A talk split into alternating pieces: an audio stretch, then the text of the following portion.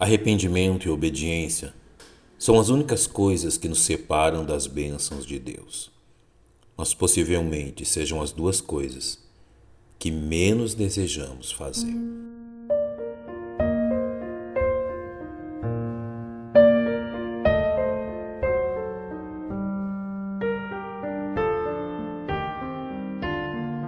O Salmo 81 e o chamado à obediência. A semelhança dos demais salmos litúrgicos, o Salmo 81 inicia com um convite à nação de Israel, a fim de que eles adorassem ao Senhor. Exultai a Deus, nossa fortaleza, jubilai ao Deus de Jacó. Tomai o salmo e trazei-o junto o tamborim, a harpa suave e o saltério. Tocai a trombeta na lua nova, no tempo apontado da nossa solenidade. Festividade em vista era provavelmente a festa das trombetas, ordenada pelo Senhor no 16º capítulo do livro de Deuteronômio.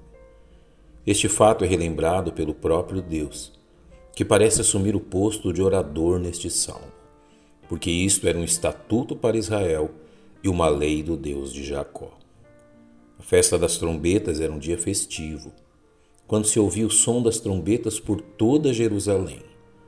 Esta festividade representava um tempo de arrependimento, onde o toque das trombetas possivelmente se refira ao recolhimento e restauração do povo de Israel, razão pela qual esta festividade é relembrada aqui. O Senhor deseja que seu povo se relembre dos sinais e maravilhas realizadas por ele quando da libertação do cativeiro egípcio.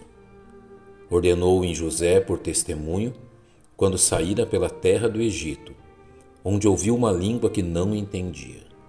Tirei de seus ombros a carga, as suas mãos foram livres dos cestos. Clamaste na angústia e te livrei. Respondi-te no lugar oculto dos trovões, provei-te nas águas de Meribá. Deus livrara Israel do Egito e o fez caminhar pelo deserto, representado na nuvem durante o dia e na coluna de fogo à noite. Porém, o esquecimento tomara conta de seu povo, e agora este mesmo povo que fora liberto se negava a dar ouvidos ao seu Deus. Ouve-me, povo meu, e eu te atestarei, ah Israel, se me ouvires. Deus deseja que seu povo seja liberto de uma mancha terrível, a idolatria, denunciada por ele neste salmo. Não haverá entre ti Deus alheio, nem te prostrarás ante um Deus estranho. Por isso, mais uma vez, Deus lhes lembra de seus grandiosos feitos e de suas preciosas promessas. Eu sou o Senhor teu Deus, que te tirei da terra do Egito. Abre bem a tua boca e tá encherei. Infelizmente, seu povo escolheu manter-se surdo ao clamor de seu Deus. Mas o meu povo não quis ouvir a minha voz e Israel não me quis.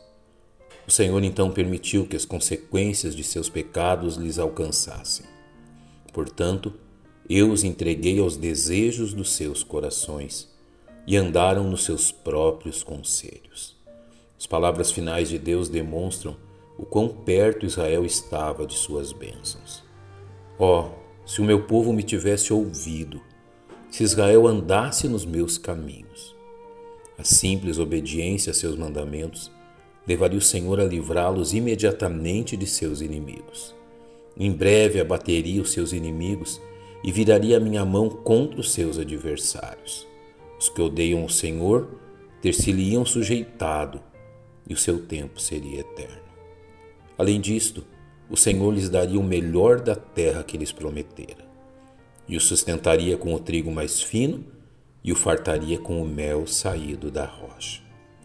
A nação de Israel encontrava-se a um passo de arrependimento, de provar das bênçãos do Senhor. Algo simples e que dependia unicamente deles.